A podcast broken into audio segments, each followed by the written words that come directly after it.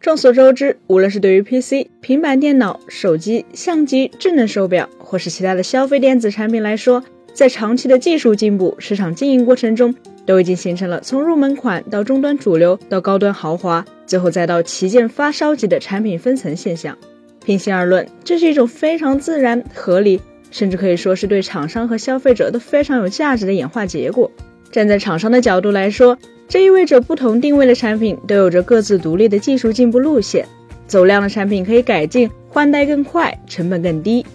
而用于树立品牌的旗舰机型也能够获得更长的研发周期，各条产品线独立发展，互不干扰。而站在消费者的角度来说，则可以让预算有限的用户及时买到符合需求的新品，同时也让愿意多花钱享受顶级旗舰的用户能够拥有更长的产品保值期，在使用感受和心理上给予双重满足。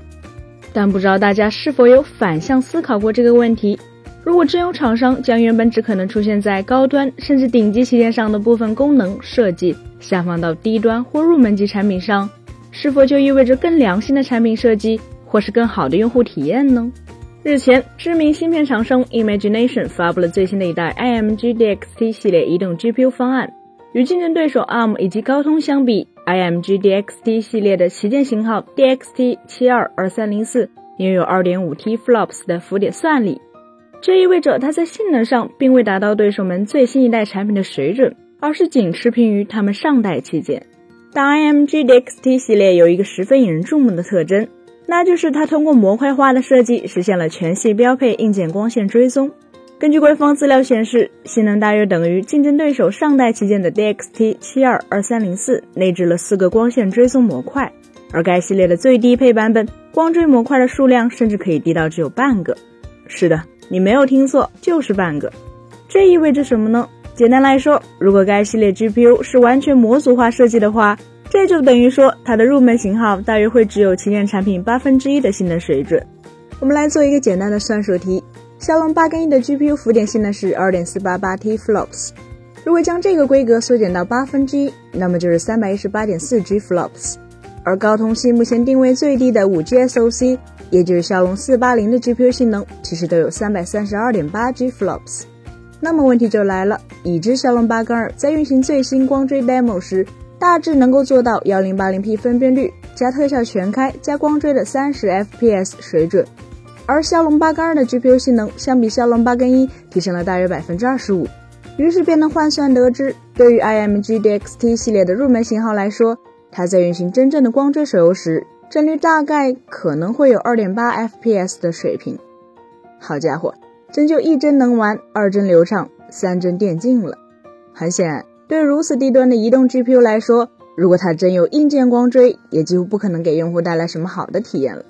那么问题就来了。如果 Imagination 的新款入门级 GPU 实际仅能将光追手游跑到个位数的帧率，根本就不具备什么实用价值的话，那么厂商又为什么要推出它，并大肆宣传全系支持光追呢？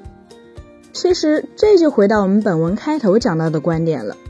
众所周知，光线追踪原本就是为了让已经开到顶的三 A 大作能够看起来更逼真所诞生的技术。换句话说，它从一开始针对的就是顶配设备和硬核发烧友，属于旗舰产品专属锦上添花的功能。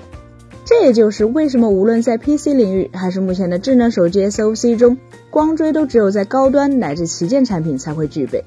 而中低端芯片压根儿就不会提供这个功能的原因。